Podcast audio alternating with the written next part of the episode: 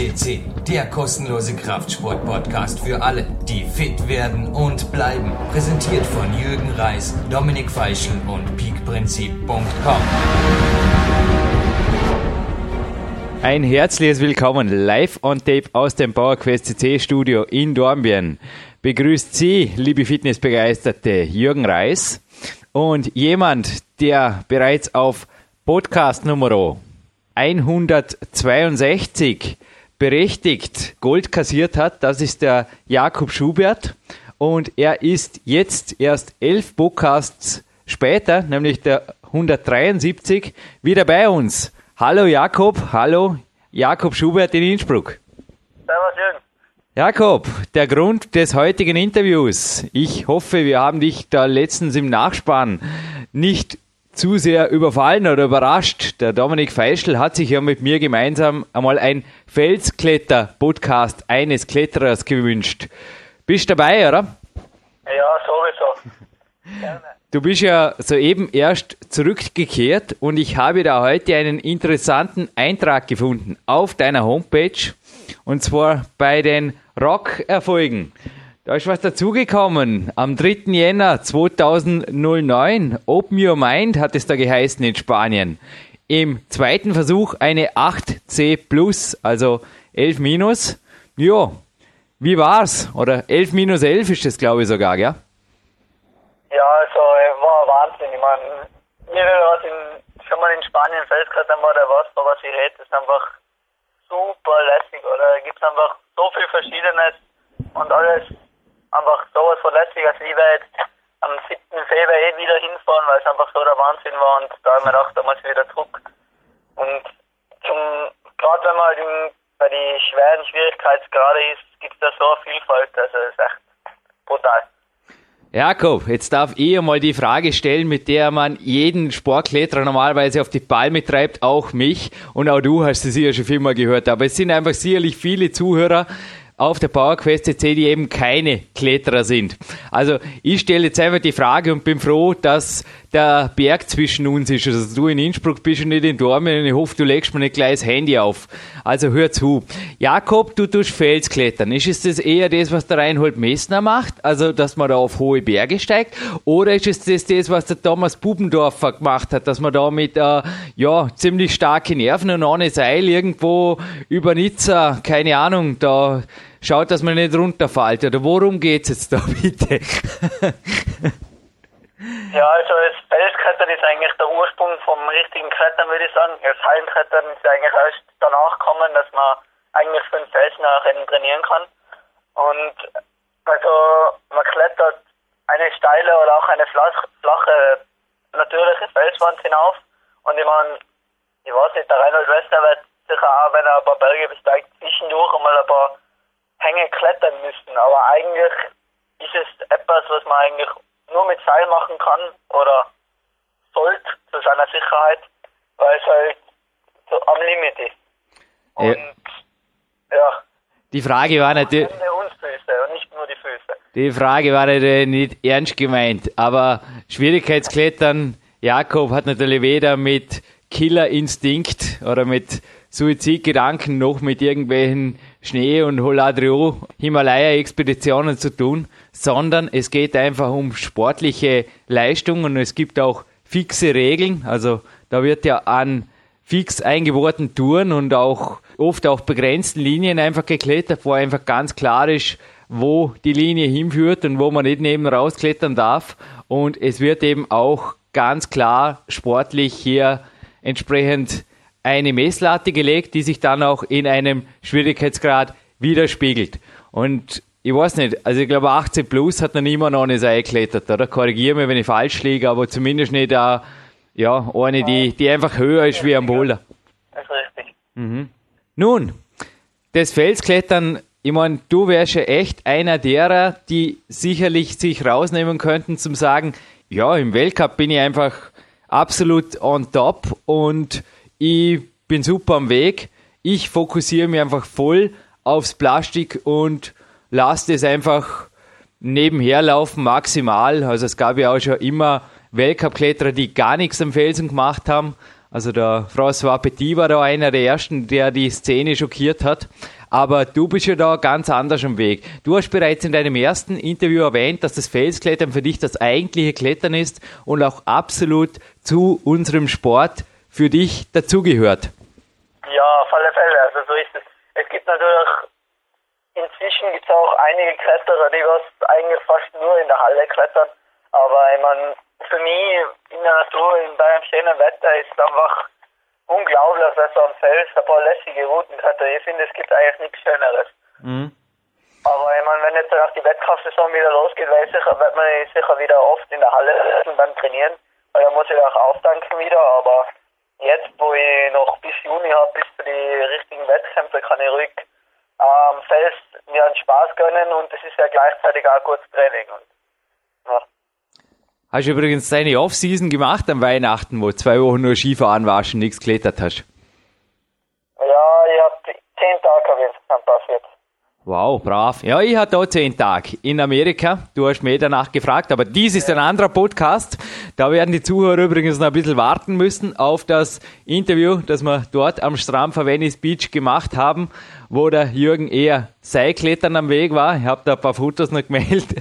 Und das kommt dann auf der 180. Nein, wir lassen dir den Vortritt, haben wir da auf jeden Fall gesagt. Das war dem Dominik ein echtes Anliegen, denn du bist im Moment auch auf Sponsorensuche ganz aktuell, gell? Hast mir du gemeldet? Ja, hast du schon. Also, hergehört. Fion, Mammut, Schuh Staudinger, Stasto, Stasto.com heißt das, gell? Ja, Stasto. Ja, das sind einmal deine Sponsoren, aber auch alle anderen, die da draußen jetzt Marketingentscheider sind und jemand fördern wollen, der wirklich alles drauf hat, wie auch der Dominik letztes Mal richtig im Nachspann betont hat. Auf jeden Fall die Homepage vom Jakob besuchen. Ich bin selber gerade drauf. Das ist die www.jakob-schubert.at und dort gibt es einen Kontaktbutton, oder? Und dann kann man dich einfach kontaktieren. Ja, genau.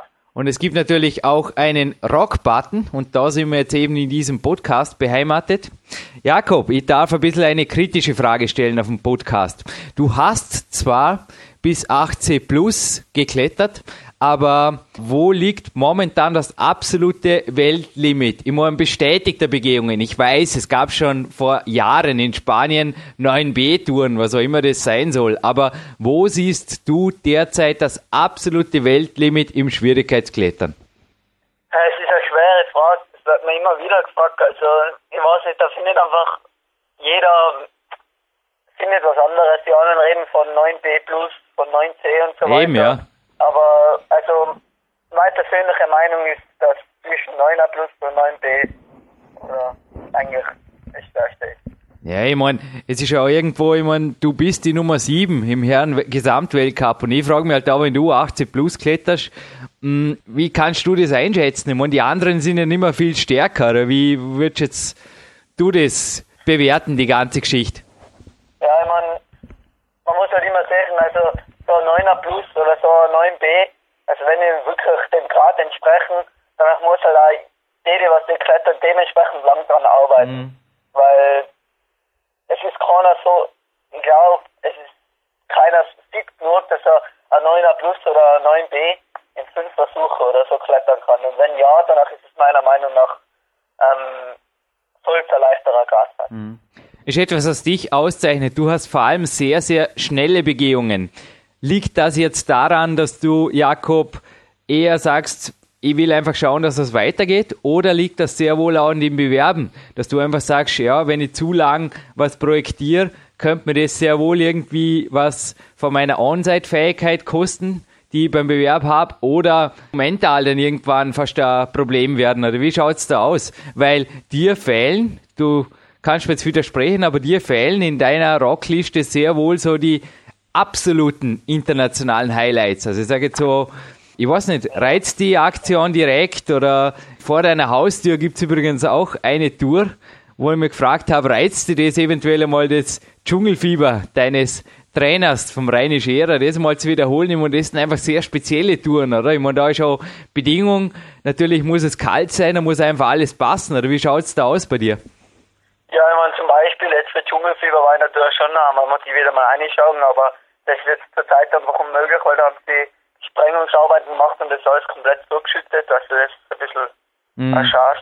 Okay. Aber ich meine, also, ich fahre zum Beispiel wieder nach zwei Wochen nach Spanien und in den zwei Wochen will ich einfach viel klettern und viel zum, viel verschiedene Touren klettern, was einfach Spaß macht und so. Und da ich lieber 8C oder 8C plus, weil da weiß ich, da kann ich Mhm. recht schnell klettern und das macht mir mehr Spaß, als wir jetzt da 9a probieren und für die brauche ich halt dann auch vielleicht die ganzen zwei Wochen und hab zwar noch auch 9a, aber habe halt dafür keine andere Tour gesehen. Also, ja, mir, mir taugt es seit eher einfach ein paar Touren schneller abzuhacken, als wir eine richtig schwere, länger an Arbeit zu arbeiten. Aber ich meine, das werde ich auch noch machen. Aber jetzt bin ich halt einmal nur lieber am schnell etwas durchklettern.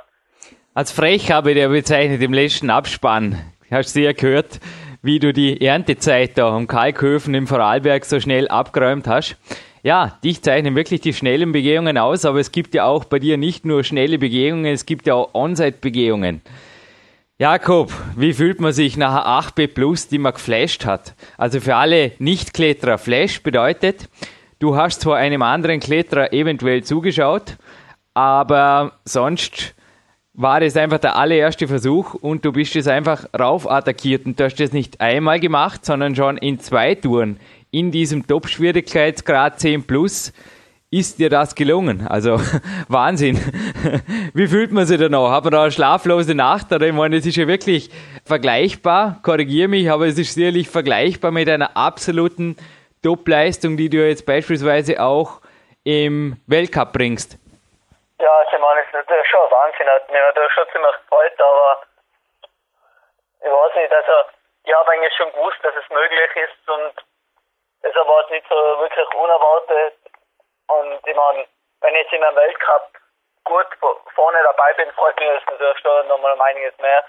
Ich weiß nicht, ähm, mich freut auch der Plus Flash schon, aber ich weiß nicht. Der Steff, Eher über die Tour, dass die lässig war und so, Ja. weil.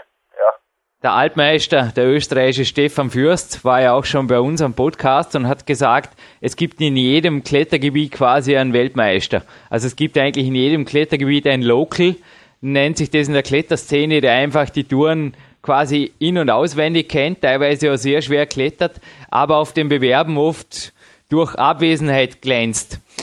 Wie kannst du damit umgehen?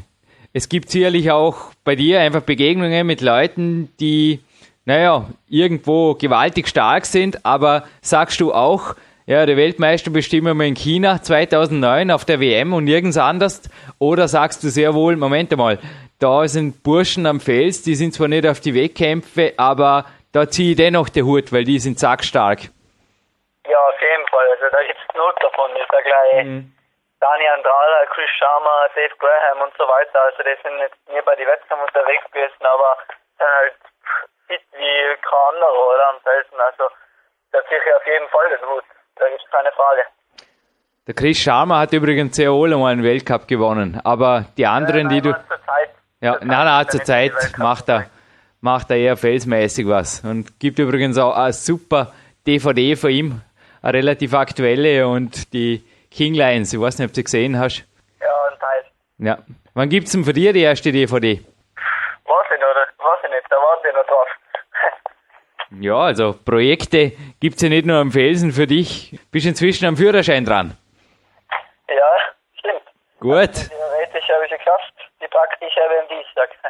Ja, nachträgliche Gratulation übrigens zum 18. Geburtstag, der ist ja auch noch nicht so lang her. Ja, ist wirklich Wahnsinn, in was für einem Alter, dass du da eben nicht nur die Felstouren raufradierst, sondern auch im Weltcup einfach voll vorne mitmischt. Was sind denn deine Ziele generell? Also gib uns einen Überblick. Fels, Wettkampf, Jahr, Jakob Schubert 2009.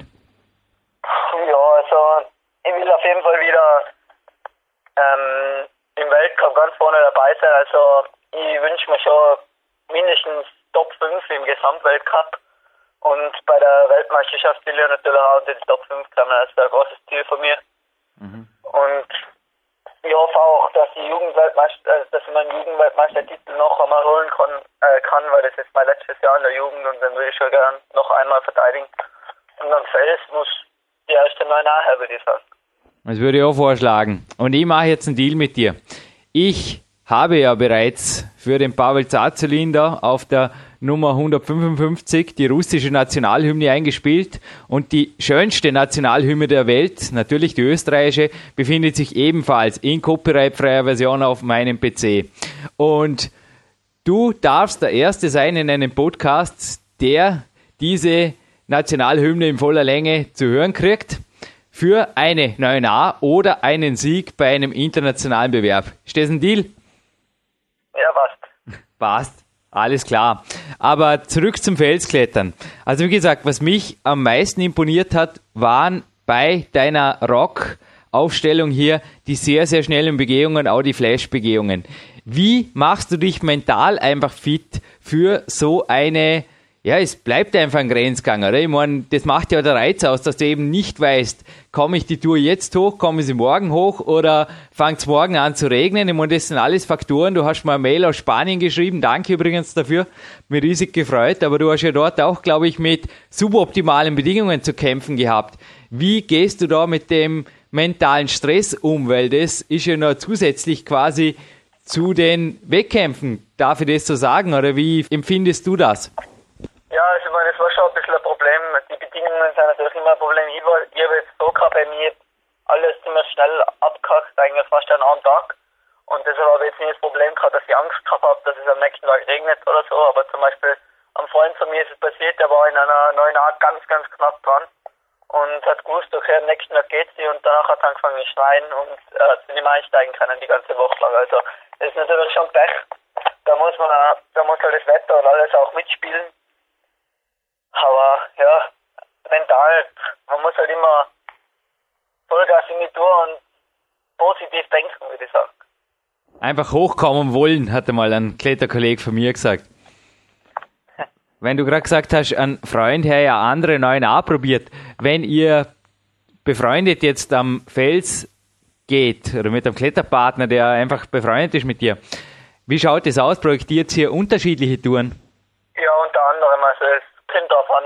Natürlich weil, probieren wir manchmal die gleichen Routen, weil es einfach, weil welche besonders lässig sein oder wenn jetzt einer eine gerade ausgecheckt hat, probieren sie halt vielleicht zwei oder, mhm. oder halt mehrere vielleicht, weil es möglich ist oder so.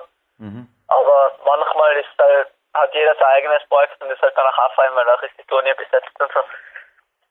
Also ihr unterstützt und pusht euch einfach gegenseitig. Ich frage ganz gezielt, denn ein Kletterpartner von mir hat einmal gemeint, ja, es ist fürs Kletterklima oft suboptimal, wenn einfach da zwei die gleiche Tour probieren.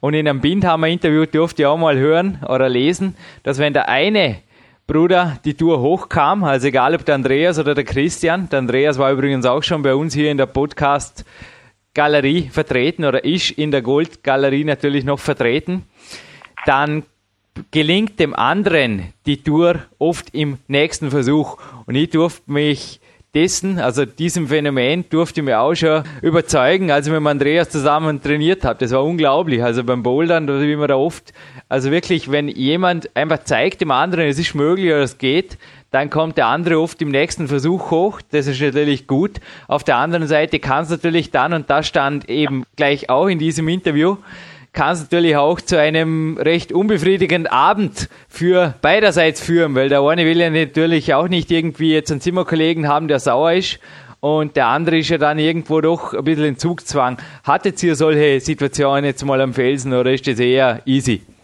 Also man, ich persönlich finde, wenn man zu zweit eine Tour probiert, danach tut man sich viel leichter, weil wenn man jetzt eine Tour auscheckt, dann sieht man oft ein paar Tricks nicht und der zweite, der sieht halt danach und dann durch die Natur oft gleich viel leichter. Und also ich finde, ich habe das natürlich auch schon oft gemacht, das Erlebnis, dass eben wenn einer die Tour durchsteigt, dass der andere einfach, was auch nicht, kriegt halt danach nochmal den Motivationsschub, den mhm. er braucht und sagt, ja, hey, wenn der es schafft, dann muss ich das auch schaffen können.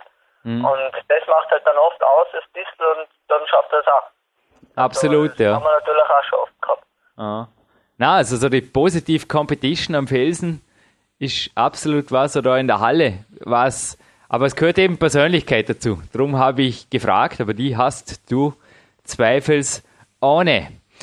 Jakob, der Andreas Bindhammer hat mir auch noch was anderes einmal mitgegeben zum Thema Felsklettern. Er hat gemeint, erstens schläft er besser, wenn er an der frischen Luft ist. Und zweitens kann er sich eigentlich das Cardio- oder Ausdauertraining sparen. Er hat da gemeint, ein Zustieg pro Woche oder zwei, drei und das reicht mehr. Also, also ich habe bei dir auch von Touren gelesen in Süß, da läuft man eineinhalb Stunden hoch oder eine gute Stunde, je nachdem wie schnell man ist. Und ich glaube, du gibst mir recht, also da schlägt man schon mehrere Fliegen mit einer Klatsche. Ja, also das stimmt in Fels. Die Wanderung auf ist auf jeden Fall anstrengend. Also. der, der, der Arnaud Petit hat übrigens mal geschrieben, dass er das oft als wirklich Ausdauertraining, also die Burschen sind da in 45 Minuten, glaube ich, raufgehirscht oder in 40 Minuten. Also so übertreiben tust du nicht, oder? Du schaust schon, dass du fit bist fürs Klettern.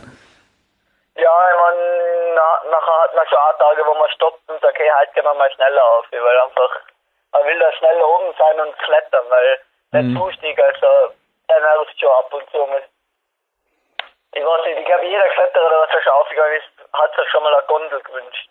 Das ist, glaube ich, auch der Hauptunterschied zwischen Sportkletterern und Bergsteigern, gell? Dass die Bergsteiger zwar ganz gern laufen tun und gehen tun, aber die Sportkletterer schon oft, naja, im Südfrankreich gibt's ein paar Gebiete, da musst du echt schauen, wenn ein Griff ausbricht, dass nicht die Autoscheibe damit einschlagst, oder weil du einfach drunten parken kannst und quasi auch das Autoradio noch laufen lassen.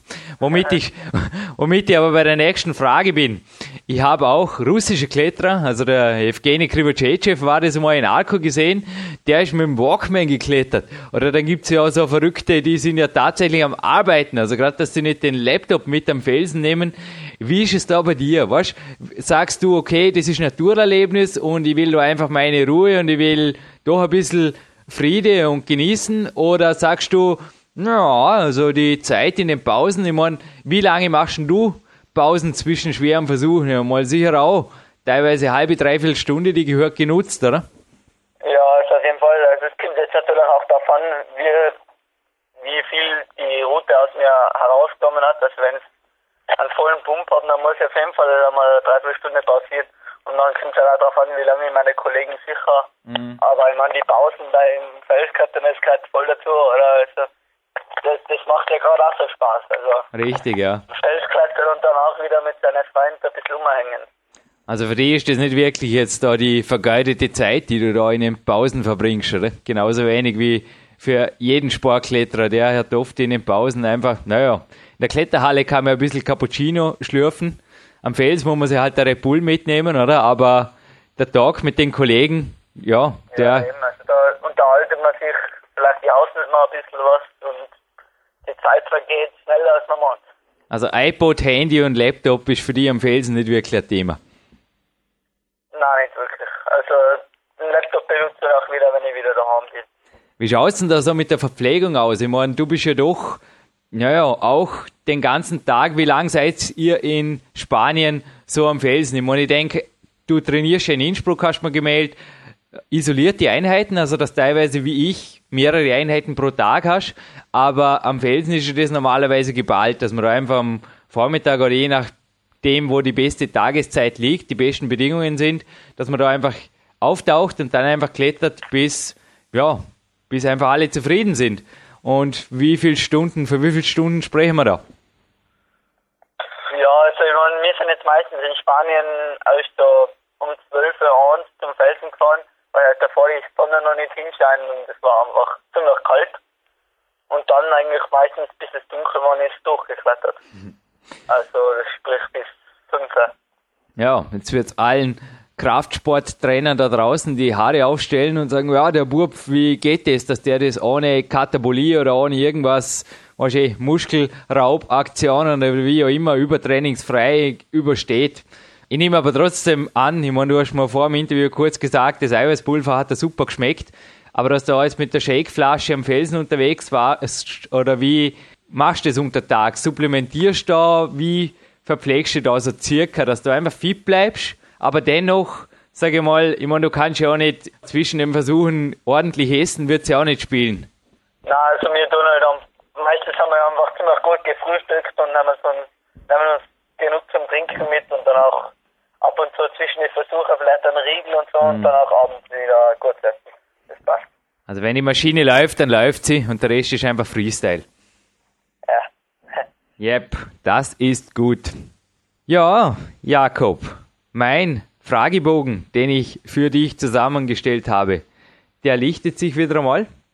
Wie schaut's denn bei dir aus mit Krafttraining? Bei mir steht jetzt zum Beispiel im Freien heute noch eine Hangleinheit an, also an einer Eisenleiter mit der Gewichtsweste.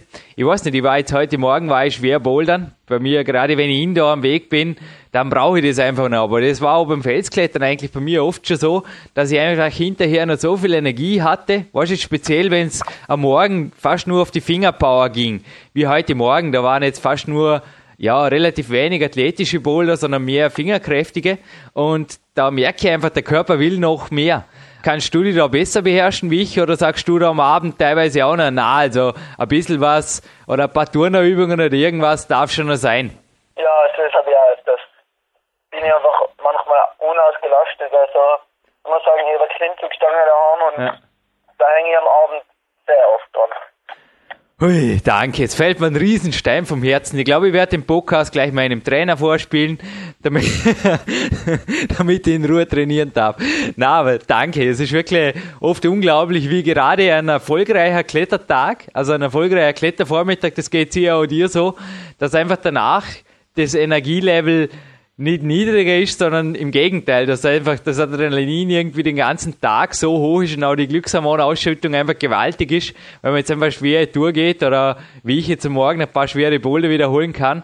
Das hält, denke ich, nicht nur übers Krafttraining an, sondern das kriegt vermutlich auch dein Umfeld eventuell sogar abends beim Weggehen positiv zum Spüren, oder? Ja, also sicher, also natürlich auch Tage, da bin ich auch fix und fertig und will einfach gleich mal schlafen, aber manchmal da ich einfach heim und ich weiß auch nicht, ich ströme lauter Energie und die lasse ich dann oft bei der Klimmzugstange aus, indem ich einfach eine halbe Stunde Klimmzüge und andere Sachen mache. Grrr. Wie gesagt, bei mir ruft jetzt die frische Luft. Aber eine letzte Frage, wie lang schläfst du? Also gibt es da Unterschiede, wenn du jetzt im Kletterurlaub bist oder daheim in Innsbruck oder wie managst du das Thema? Denn Schlaf als die Regenerationskomponente Nummer eins, naja, das bestätigen ja auch zahlreiche Studien und Forscher und da lässt sich eigentlich gar nichts dran rütteln. Wie sind da deine Gepflogenheiten? Ja, ich meine, also wenn ich Schule habe, muss ich halt einfach immer um Uhr aufstehen, da hilft nichts, aber also schlafen tue ich eigentlich meistens so sieben, acht Stunden. Aber am Wochenende oder wenn ich jetzt in Spanien bin oder so, dann kommt es wahrscheinlich auf neun Stunden. Gibt es da eventuell einen Mittagsschlaf, wenn du jetzt zwei Einheiten in Innsbruck machst, jetzt wo du wieder daheim bist? Äh, normalerweise nicht, na. Ziehst du einfach durch. Ja, dann ziehe ich durch. Du ziehst deine Tage in Innsbruck durch, du ziehst deine Projekte in Spanien durch, du ziehst auf jeden Fall auch den internationalen Titel durch, dass wir endlich mal die schönste Nationalhymne der Welt, nämlich unsere, hier am PowerQuest CC Podcast zum Hören kriegen. Und du hast mir vor dem Interview verraten, du hast mein letztes Buch, das PowerQuest, noch nicht. Ich habe dir da wieder ein kleines Paket zusammengestellt, natürlich als Dankeschön unsererseits hier für das Interview. Du bekommst das PowerQuest, ein Sonderexemplar vom Dominik Feischl und von mir handsigniert. Außerdem ein T-Shirt, ein knallrotes PowerQuest C T-Shirt, ebenfalls signiert. Und da wären wir natürlich wirklich stolz, wenn du uns da aus Spanien eventuell mal ein Foto vom Felsen schickst mit diesem T-Shirt. Das kommt dann natürlich auf jeden Fall in unsere PowerQuest CC Galerie. Und abrunden darf ich die ganze Sache noch durch ein, zwei Protein Geschichten und auch eine Kohlenhydratschicht, die du einfach mal am Felsen ausprobieren kannst. Naja, die eine davon ist Bestandteil meines heutigen Kämpferdieners und schmeckt gut und funktioniert auch gut. Also einfach einmal für Experimente, Jakob. Ich bin auf jeden Fall jetzt schon sicher, dass wir noch ein drittes Interview mit dir 2009 führen werden und zwar eben zu dem Thema, das ich erwähnt habe, zu einem Sieg bei einem internationalen Bewerb oder zu einer Gratulation meinerseits natürlich zu einer 9a. Ist das okay? Passt. Passt, Deal. Okay, vielen Dank. Jakob, vielen Dank an dich. Und alle Zuhörer auf der PowerQuest.c auf jeden Fall www.jakob-schubert.at auschecken. Super Homepage. Und auf jeden Fall jetzt noch dranbleiben, denn der Dominik Feischl wird es sich auch nach diesem Interview sicherlich nicht nehmen lassen, da diesem Gold-Podcast noch die Krönung in einem tollen Nachspann aufzusetzen. Viel Spaß! Okay, danke. Ciao. Ja, zurück im Studio von PowerQuest CC, Dominik Feischl ist am anderen Ende Österreichs. Jürgen, du hast mit dem ja, Jakob Schubert ein zweites Interview für unser Portal geführt und äh, ja, das erste muss ich schon mal sagen, danke Jakob, weil wir haben äh, in diesem Monat eine, eine neue, eine neue Download-Rekordzahlen erreicht. Also wir haben mittlerweile, und das habe ich eruiert, äh, wir haben über 10.000 Hörer monatlich und das ist in meinen Augen eine absolut gewaltige Entwicklung und äh, da hat auch der Jakob seinen Anteil daran. Gewaltig, gewaltig. Und gewaltig war, glaube ich, auch jetzt dieses Wunschkonzert für dich. Du hast dir ja dieses Interview beim 162er Podcast, beim ersten Interview mit dem Jakob Schubert gewünscht, Dominik, und warst zufrieden?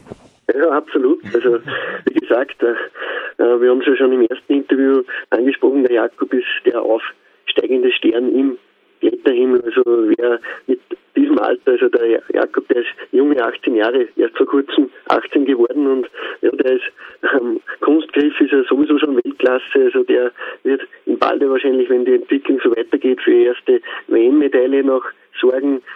Jugend- und, und Junioren-Weltmeister ist er ja schon, Europameister, also der hat da abgeräumt und wie es aussieht, ist er auch am Feld absolut stark und das ist eine Ausnahme. Also Kletterer, die am Fels und am Kunstgriff stark sind, die kann man glaube ich, Jürgen, du weißt da noch besser Bescheid, aber was ich so ge gesucht habe und ja, in Büchern studiert habe, da gibt es nicht viele davon. Ja, vor allem, dass jemand so stark ist. Also 18 plus im zweiten Versuch ist einfach gewaltig. Das ist wirklich gewaltig. Also das sind einfach Touren. Ich kann mich erinnern, als ich in Südfrankreich am Weg war mit diversen Topkletterern, unter anderem auch den Bindhammer Brüdern oder dem Christian, der dort einfach in Topform war hey, ich meine, 80 plus haben die auch geklettert, aber im zweiten Versuch oder so, ich meine, das sind einfach Dimensionen. Also ich kann mich persönlich an ein Gespräch erinnern mit Andi Bienhammer, der übrigens auch bei uns im Goldarchiv über die Suchfunktion einfach aufzufinden ist. Unter dem vielen, vielen Podcast, wir haben ja inzwischen Sendung 173, aber bei uns wird natürlich auch entsprechende Qualität geboten. Danke Jakob natürlich auch von meiner Seite.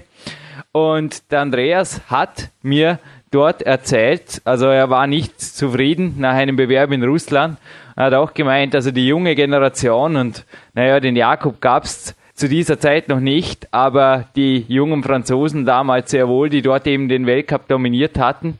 Der Alexander Chabot war dort absolut on top und er hat gemeint, wenn so ein Bursch, also wirklich so eine New Power Generation, wenn die am Feld sich vernünftig reinknien würden, naja, die müssten eigentlich die ganzen Klassikertouren, die einfach bis vor zehn Jahren noch als absolutes oberstes Top-Level galten im Schwierigkeitsklettern am Felsen, die müssten die eigentlich abknipsen wie nix. Und dass sie das machen, dass sie das können, das beweist der Jakob einfach mit Bravour. Also mir taugt es irgendwie. Ich gönne ihm da voll den Erfolg in beiden Welten, denn es sind teilweise sehr, sehr separate Welten. Du hast es erwähnt. Also ich habe dem Jakob auch schon im wahrsten Sinne des Wortes im Wettkampf sehr gut auf die Finger geschaut und er ist ein Plastikkind, sage ich immer. Er ist ein Kunstwand-Spezialist, genauso wie ich. Also ich bezeichne mich auch als Plastikkind. Er ist jemand, der am Plastik an Kunstgriffen groß geworden ist und der genau weiß, der genau weiß, wie jeder Griff im Wettkampf zu halten ist und wenn es neue Griffe sind, macht das instinktiv richtig. Also ich habe schon so oft gedacht, der hält die Griffe so genial und das ist eben auch oft der Unterschied zwischen Felskletterern und Wettkampfkletterern. Also das liegt nicht nur an den Nerven, das ist nicht nur die mentale Stärke, die da oft irgendwo immer wieder hochgelobt wird und die im Wettkampf natürlich vorhanden sein muss. Natürlich geht es im Wettkampf darum, alles auf den Punkt zu bringen. Aber hallo, das geht am Felsen bei einer schnellen Begehung oder bei einer Flash- oder Onside-Begehung genauso. Aber der Hauptunterschied ist teilweise teilweise wirklich auch, dass man die Griffe kennt. Das hat der Stefan Fürst beim Interview hier einmal erwähnt, beziehungsweise hier im Podcast nicht, aber bei einem Interview, das ich über ihn recherchiert habe, hat er auch dort dem Redakteur ausgesagt, naja, er klettert sehr viel am Plastik, denn er muss ganz einfach die verschiedenen Griffe kennen. Und da nützt ihm der Fels einfach nur begrenzt was. Und dass man das aber sehr wohl unter einen Hub bringen kann, ja, du hast recht, Dominik, da gibt's wenige auf der Welt, die das schaffen. Und der Jakob Schubert gehört trotz seinem jungen Alter dazu, also 31. Dezember 1980 sein Geburtstag, gewaltig. Naja, das beweist er. Und das beweist er, wie gesagt, wie kaum ein anderer auf diesem Planeten. Ja, absolut. Und die Felsklettersaison ist für den Jakob ja noch, noch nicht vorbei. Also Spanien ruft ein zweites Mal. Bin schon gespannt, was er danach ja, wieder für Gewalttouren da von sich bringt. Also er braucht auf jeden Fall nie recht viel Zeit dort, dass er einfach ja, Erfolge macht und das ist einfach ja, in meinen Augen gewaltig. Also es ist ein Unterschied da, du hast das angesprochen, zwischen Fels- und Kunstkleckern. Man kann man nicht wirklich vergleichen. Wir haben da schon mal diskutiert, zum Beispiel die Huber Buben oder die sind ja sehr bekannt oder der Wolfgang Gülich, die waren, ja, die sind in der in der Wand, in der Felswand einfach, ja, ja, unglaublich. Aber nur das Ganze dann auf einem Kunstgriff, das ist wie gesagt wirklich eine ganz, ganz andere Welt und diese beiden Welten zu vereinen und erfolgreich zu sein, das beweist der Jakob und das macht ihn für mich zu einem sehr, sehr außergewöhnlichen Sportler und finde es persönlich oft sogar schade, wenn solche Leute, also ein junger noch dazu und die gehören einfach auch unterstützt. Also die sollten auch viel, viel mehr unterstützt werden. Es gibt, das ärgert mich persönlich immer wieder, es werden oft fünftklassige Fußballer oder so besser unterstützt wie solche jungen Talente, die einfach, ja, die, hat zwar ein Top-Trainingsumfeld, der Jakob, das ist einfach, ja, in Innsbruck, das ist, glaube ich, eine der, der besten Städten auf der ganzen Welt und hat auch so lokale Sponsoren, aber in meinen Augen, der Jakob würde es sich verdienen, dass einfach einmal auch ein, ja, ein, ein, ein Riesensponsor auf ihn hinkommt, denn von dem wird man auch in einigen Jahren noch etwas hören. Ja, ja, ich meine, Sportkletter macht natürlich 2009 wirklich auch promotionmäßig. Du hast vielleicht den internationalen Kalender schon gesehen, Dominik. Für alle, die ihn übrigens selbst ausfindig machen wollen, ist ganz einfach zu finden. Also Dominik, du gibst mir recht, die Kalendarien im Sportklettern sind nicht wirklich schwer aufzufinden. Die nationalen Bewerbe sind auf der Homepage des österreichischen Alpenvereins, also einfach mit Google suchen. Und genauso leicht zu finden ist die IFSC, buchstabiert sich Ida Friedrich Siegfried Cäsar. Das ist die Homepage der International Federation of Sport Climbing und dort gibt es einen Kalender und da gibt es dieses Jahr viele, viele Bewerbe und der Jakob wird sich sicherlich auch freuen und auch das ist für ihn und den Sport genauso wichtig, beziehungsweise indirekt auch wieder für die Sponsoren natürlich, dass nicht nur viele, viele natürlich die Podcasts hören oder seinen Podcast speziell hören, sondern eben auch natürlich auf die Bewerbe schauen. Und da gibt es zahlreiche Möglichkeiten dieses Jahr. Also ich könnte mir vorstellen, dass er natürlich auch in Hall beim Boulder-Weltcup wieder antritt. Der ist Anfang Mai. Dann gibt es bereits eine Woche später ein Boulder Masters in Kitzbühel, ebenfalls in Österreich. Und dann geht es eigentlich schon los. Im Mai gibt es dann noch eine European Youth Series, also ein Jugend-Europa-Cup in Imst, genauso wie ein Boulder-Weltcup in Wien, wo man mir vorstellen könnte, er geht dann Start, aber dort am besten auch die Jakob Schubert AT einfach auschecken und einfach schauen, wo der Jakob an Start geht oder ihm im Forum mal kurzes Mail schicken, dann hat er da wirklich auch einen offenen Bereich für seine Fans in digitaler Online-Form. Aber die Saisonhöhepunkte, naja, wer sich im Sommer in Asien spielt, eventuell, oder wer dort ohnehin auf Reisen ist in chinesischen Gegenden, nicht vergessen, am 30.06. bis 5.07. da ist das IFSC Climbing World Championships Event, also die Weltmeisterschaften im Sportklettern. Und weiter geht's dann im August. Da gibt's einen super Weltcup, der ist immer wirklich mit sehr viel Liebe zum Detail organisiert, mit dem Organisationsteam rund um den Heli Knabel, sage ich mir den österreichischen Sportkletterpapa, der diesen Sport in Österreich, in Imst groß gemacht hat. Und daraus entstand auch dann in weiterer Folge die Next Generation in Innsbruck, aber ursprünglich war Imst die Halle, die Kletterhalle, die Österreich den Sprung in die internationale Welt ermöglicht hat. Also ich kann mich erinnern, dass auch ich dort das erste Mal schockiert wurde von so einer großen und hohen Wand, aber inzwischen gibt es das an mehreren Orten, also zum Glück mittlerweile auch in Dornbirn. Erspart mir natürlich auch sehr viele Fahrzeiten, beziehungsweise hat mir sogar persönlich erlaubt, mein Auto zu verkaufen. Aber der Weltcup in Imst ist am 21. und 22. August. Da ist es eh zu heiß und gebadet hat man dort schon genug. Also ruhig einen Sprung auf Imst kommen im Hochsommer. Und dann gibt es noch solche Promo-Events.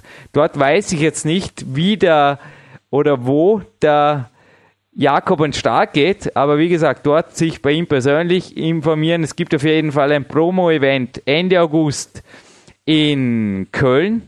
Es gibt ein Promo-Event in Innsbruck und es gibt Ende August auf jeden Fall noch die Jugend-Weltmeisterschaft, wo er sich den Titel nochmal holen will, für alle, die in Südfrankreich im Urlaub sind, im Valence vorbeischauen oder eventuell das verbinden mit einem Urlaub im Valence in Südfrankreich. Dann gibt es den Jugend-Europacup in München.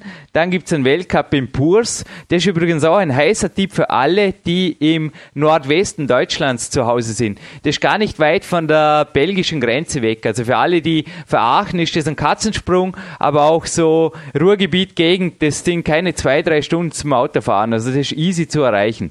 Und auch Krain, 14. 15. November im internationalen Kalender.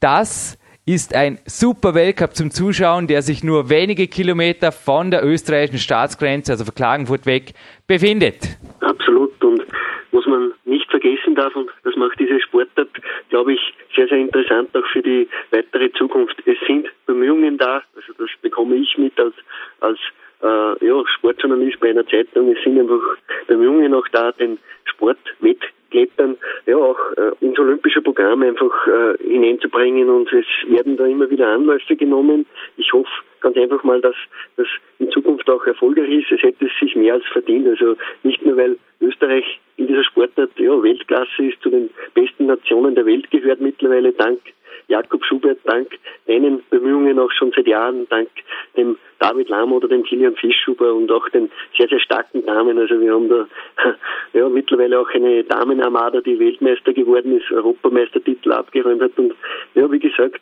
die Sportart hätte es sich verdient, olympisch zu werden und das würde natürlich für, für, für den Sport noch einen weiteren Quantensprung auch in der Bekanntheitsskala bringen. Aber wie mir schon selber aufgefallen ist, ich war schon bei mehreren Kletterveranstaltungen in meiner Gegend, sei es Landesmeisterschaften, Austria Cups und so. Es ist auch lokal mittlerweile ein Rieseninteresse da, nicht nur am selbst Sport ausüben, sondern auch am Zuschauen. Es ist einfach spektakulär und ja, genauso spektakulär ist aber auch das Felsklettern. Ich habe vor kurzem, also bevor der Winter bei uns begonnen hat, bei uns in einer Boulder-Gegend am Attersee mal vorbeigeschaut und ja, auch da sind einfach viele, viele Kletterer einfach auch unterwegs und irrsinnig spektakulär das Felsklettern. Ich bin da ein Fan davon einfach auch. Ich schaue mir die Huberboom Videos sehr, sehr gerne an und von Wolfgang Gülich bin ich sowieso ein riesen, riesen Fan.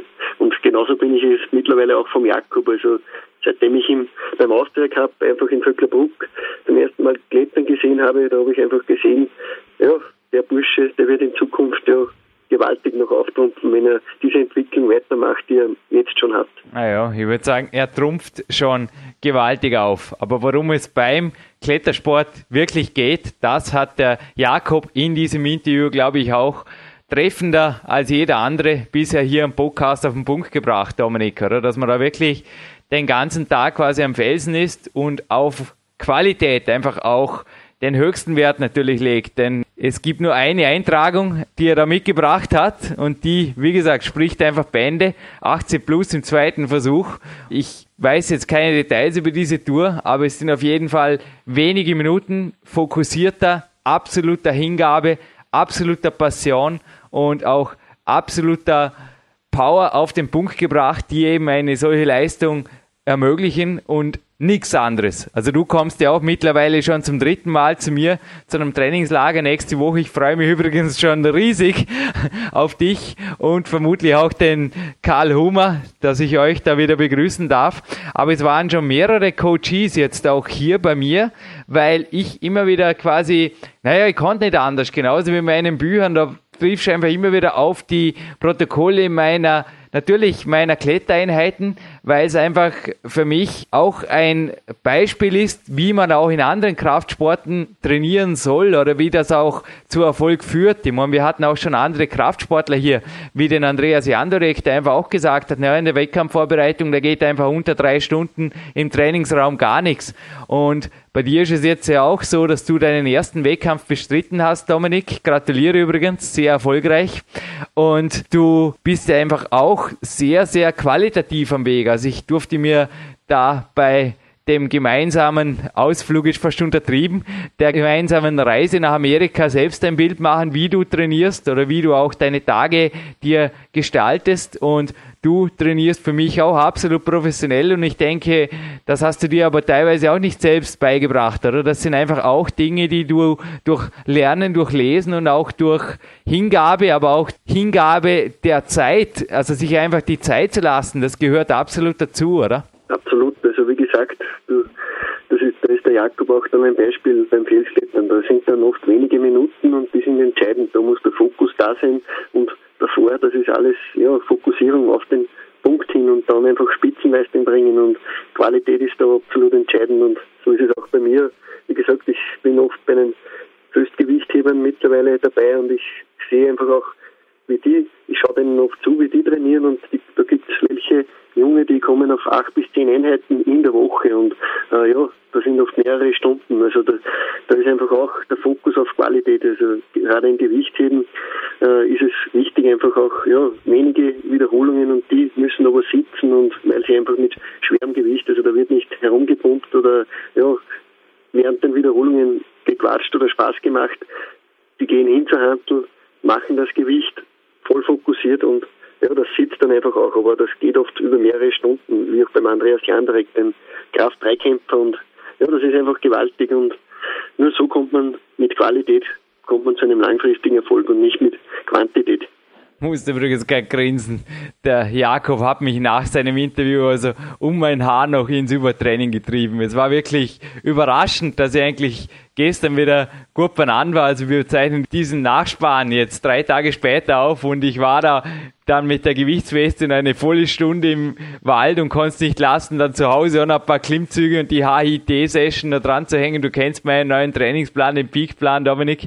Und ich hatte gestern eigentlich wirklich einen völlig erwartungsfreien Tag. Es ging überraschend sehr, sehr gut in der K1, aber ich hatte das eigentlich nicht erwartet. Also mich hat dieses Interview wieder einmal gewaltig mit Adrenalin und Energie vollgepumpt. Und ich denke, naja, heute ist Gott sei Dank Ruhetag, aber ich werde mir den Jakob heute auf jeden Fall noch einmal anhören, denn das ist ein Podcast, der mit einmal hören ist da genauso wenig getan wie mit einmal trainieren, oder Dominik? Das ist, ja. einmal ist keinmal. Absolut. Und das Adrenalin unserer Hörer wollen wir, wenn es nicht schon sehr, sehr hoch oben ist, weil der Jakob einfach motivierend war. Das wollen wir weiter raufpeitschen. Irgendwie haben wir uns noch etwas Besonderes zum Abschluss dieser ja, äh, wirklich ja, hochkarätigen Sendung einfallen lassen. Ein weiteres Gewinnspiel.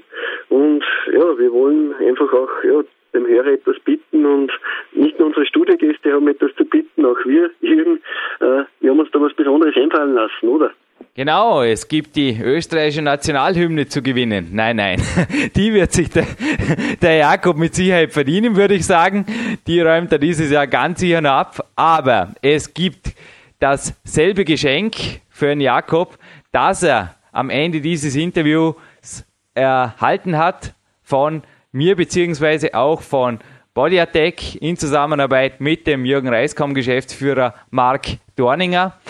Es gibt dieses Geschenk einfach ein zweites Mal und zwar ist es mein letztes Buch, das Power Quest, und zwar von dir, Dominik Feischl, und von mir persönlich handsigniert. Und es gibt einige Musterpackungen, die uns Body Attack übrigens auch in Anerkennung unseres Podcasts, also sie unterstützen uns wirklich toll. Danke Jan Bude auch für die Inserate und so weiter. Wir sind da wirklich in der Kraftvorpresse sehr, sehr gut positioniert und das zeigen eben auch die Downloadzahlen, die du am Anfang dieses Abspanns erwähnt hast, Dominik.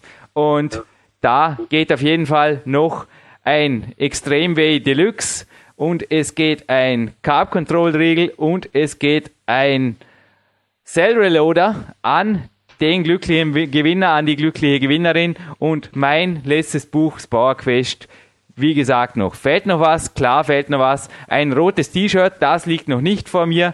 Warum? Ja, das möchte ich gerne noch haben in der Gewinnfrage. Das ist jetzt eine weniger schwere Frage. Wie groß ist die T-Shirt-Größe des Gewinners? Das brauchen wir noch. Also das bitte mitmailen auf dem Kontaktformular auf der PowerQuest CC. Aber ich glaube, was schwerer zu beantworten ist, das ist die Frage, Dominik, die du gleich jetzt eben als, ja, doch anspruchsvolle Hürde ich denke schon, die Gewinnerin, der Gewinner könnte eventuell eine Kletterdame oder ein Kletterherr sein. Also das schwammt mir so langsam schon. Also Dominik, raus damit. Absolut. Aber wie gesagt, jeder hat die Chance und äh, den Mann, den es sich dreht, der ist nicht nur für Kletterer interessant, sondern für den gesamten Sport. Das habe ich selber schon äh, gesehen, nachdem ich seine Bücher und seine Internet-Homepage gelesen habe. Und die Gewinnfrage die gestaltet sich dennoch schwierig. Es ist, unsere Frage lautet, äh, wer war einer der ersten Boulderer und er ist einer der bekanntesten überhaupt. Äh, er ist eine Legende, eine lebende Zeit schon seines Lebens und äh, er war einer der ersten, der eine einarmige Hangwaage zu Wege gebracht hat. Eine irrsinnig schwere Übung und äh, wer war das? Also es gibt da sehr bekannte Bilder auch und wir wollen einfach wissen, welche Person war das und Wer diese Frage für uns erfolgreich beantworten kann, der wird dann eben dieses Paket zugeschickt bekommen, das uns der Marc Dorninger, der ja auch zu unserem Team einfach gehört und einfach ja, ein, ein wichtiger Part ist einfach auch bei uns am Podcast und auch ihm gebührt der Erfolg, den wir mittlerweile feiern mit diesen vielen, vielen Hörern, diesen vielen, vielen Downloads aus. Es ist auch ein Teil von Body Attack und vom Marc Dorninger einfach auch. Ein riesen von mir und ja, der Gewinner erhält von ihm ein Paket und da sind einige schöne Sachen drin. Mein Tipp übrigens, das bekannteste Bild von diesem Meister der einarmigen Hangwaage, dessen Name zum Gewinn führt, das gibt's nicht nur im Internet, sondern auch in einem super Buch, nennt sich Rockstars mit genialen Texten und super Fotos vom österreichischen Autor und vor allem Sportfotografen Heinz Zack. Und soll es mal ein Rockstars 2 geben, bin ich mir sicher, dass da der Jakob Schubert schon jetzt hier einen fixen Platz in diesem Werk, dass die besten Kletterer der Welt, einfach die besten Sportkletterer der Welt zeigt. Ist allerdings schon ein paar Jahre alt. Wie gesagt, drum steht der Jakob natürlich als New Generation noch nicht vertreten, aber den Platz hat er sich dort fix schon gebucht. Hoffe übrigens einmal auf einen neu Band. Also Heinz Zack, wenn auch du uns inzwischen hören kannst, an die Kamera, an die Arbeit. Es gibt viele, viele neue Athleten im Sportklettern, viele, viele neue Gesichter und viele, viele neue auch athletische Sportkletterkörper in Sportklettertouren, die es wert sind, fotografiert zu werden und auch die Menschen dahinter. Und dort ist der Jakob wirklich für mich ein sehr schönes Beispiel, die Menschen dahinter sind einfach auch Persönlichkeiten, die für einen Sport stehen, der weit mehr sein kann als unter Anführungszeichen nur eine zukünftige olympische Disziplin. Ich glaube, du gibst mir recht, Dominik, oder? Absolut, ja. Wie gesagt, das Klettern ist in seiner Ganzheit einfach interessant, genauso wie Turnen und ja, alle anderen Sportarten auch. Also es gibt an jeder hier irgendwas zu finden. Man, man sollte nicht die Bürde mit sich tragen, einfach seine Sportart als das einzig Wahre zu sehen. Also für alles offen sein, das bringt einfach was. Der Jakob beweist, er auf Fels und Kunstgriff stark ist. Er ist einfach offen für das Ganze und das ist einfach wichtig. Ich möchte mich zum Abschluss einfach auch nochmal bei ihm bedanken, möchte mich auch bei den Hörern bedanken für die Treue. Wie gesagt, wir sind absolut stolz, dass wir einfach diese Downloadzahlen mittlerweile erreichen und ich glaube, wir dürfen zu Recht stolz sein. Dank unserer Hörer, dank unserer nicht zuletzt hochkarätigen Studiogäste ist dieser Erfolg einfach auch möglich gewesen. Danke auch an dich, Dominik, für deine wie immer professionellen Recherchen. Dominik Feischl und der Jürgen Reis verabschieden sich aus einem XXL Gold Podcast.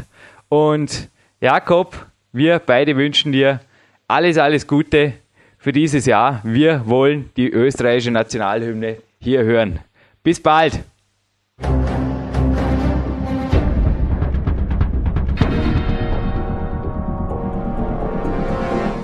Fitness-Bestseller der Peak-Trilogie, kostenlose Newsberichte und weitere Podcasts von PowerQuest CC sowie Trainingssoftware, Supplemente und Trainingsausrüstung, Personal Coachings, Seminare, Workshops und mehr. Jetzt direkt im Internet auf www.peakprinzip.com oder www.jürgenreis.com.